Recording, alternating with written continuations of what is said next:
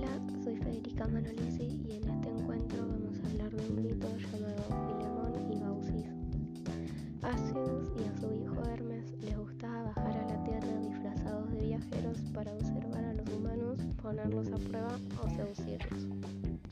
Pero aquel día, como se hacía de noche y se avecinaba una tormenta, decidieron ir a un pueblo para ver si sus habitantes les ofrecían un techo.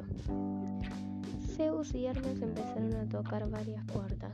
Primero fueron a una lujosa mansión. Cuando tocaron salió un hombre. Zeus le preguntó si aceptaría brindar hospitalidad a dos viajeros rendidos. El hombre apenas los vio, entró rápido a su hogar y cerró la puerta. En la segunda casa pasó un rato hasta que se asomó un hombre y preguntó, ¿qué pasa? ¿Quiénes son? A lo que Zeus respondió, extranjeros que pedimos. El hombre no los dejó terminar y dijo, extranjeros, sigan de largo. Hermes ya estaba cansado y quería volver al Olimpo, pero Zeus le dijo que vaya a tocar otra puerta. Cuando tocaron los atendió un joven esclavo. Zeus le dijo, mi hijo y yo estamos extenuados. ¿Tu amo nos concedería su hospitalidad? A lo cual el joven le respondió que no podía y les dijo que se fueran antes de que venga el amo. Cada vez llovía más y Hermes ya se quería ir, pero Zeus quería ver hasta dónde llegaba el egoísmo en ese pueblo.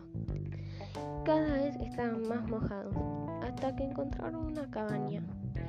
Se acercaron y tocaron la puerta. Rápidamente salió una pareja de ancianos y los dejaron pasar. No tenían mucha plata ni comida, solo una gallina. Los ancianos no se animaban a matarla, pero pensaron que era una buena ocasión para hacerlo. Zeus y Hermes, al ver todo lo que hacían por ellos, decidieron revelar sus verdaderas identidades. Se cambiaron sus trajes empapados por trajes secos y dignos de su condición, y con un chasquido llenaron la mesa de comida. Los ancianos, que nunca habían visto algo así, se sorprendieron y sin dudas asistieron al festín más grande de sus vidas. Agradecieron a los dioses y después de comer le preguntaron a Zeus si podían ser guardianes de un templo y también que el amor entre ellos nunca se termine. Zeus les concedió todo eso y los ancianos vivieron felices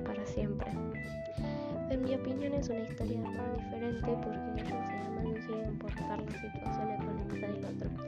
Y son solidarios porque aunque no tenían casi nada, los dejaron pasar y les ofrecieron lo poco que tenían.